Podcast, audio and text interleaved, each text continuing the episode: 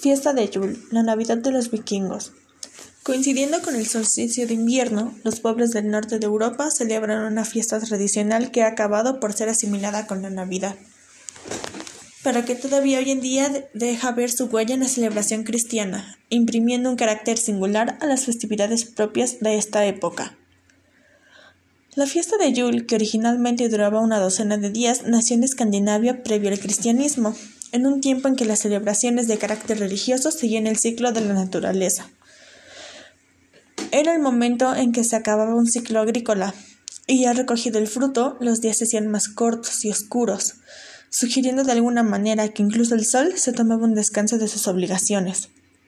Por eso los campesinos de la Escandinavia anterior al cristianismo consideraron este periodo como un tiempo de descanso y constituyeron una fiesta que tenía como centro la fertilidad. Sí, pero especialmente la familia y amigos. La celebración incluía, pues no solo comidas comunitarias, sino también recuerdos a los desaparecidos y una buena dosis de hospitalidad si es que había visitantes. Durante el Yule se hacía un sacrificio de animales que después consumían en grandes banquetes.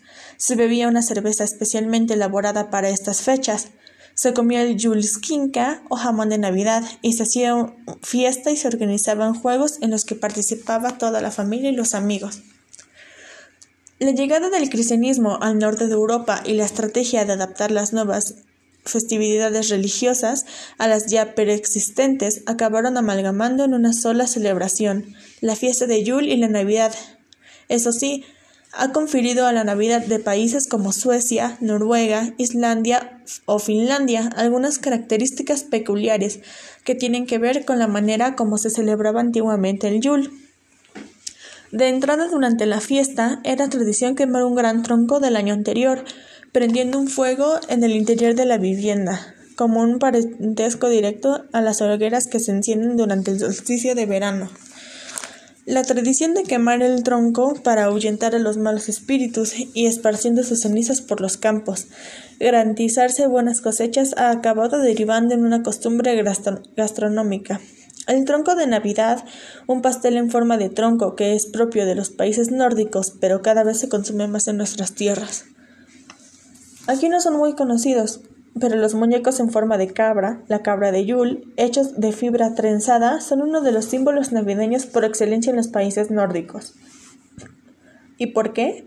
Se decía que el dios Thor iba en un carro tirado por dos machos cabrios que tenían poderes mágicos.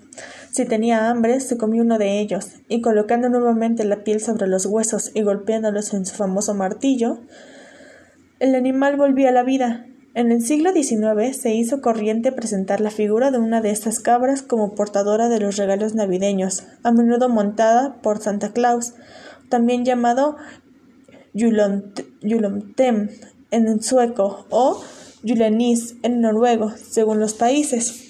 Del mismo modo, durante la fiesta de Yule era costumbre colocar un árbol perenne, como el abeto, en representación del árbol de la vida, Yggdrasil en la cosmología nórdica. Un fresno, las ramas y las raíces del cual mantenían unidos mundos diversos. Este árbol se decoraba con un cuidado, tal y como lo hacemos hoy en otros países en el árbol de Navidad. También el muérdago, muy utilizado por las tradiciones nórdicas, servía para decorar los hogares durante el Yule, igual que, muchos siglos después, sucede durante la Navidad, incluso en los países de área mediterránea.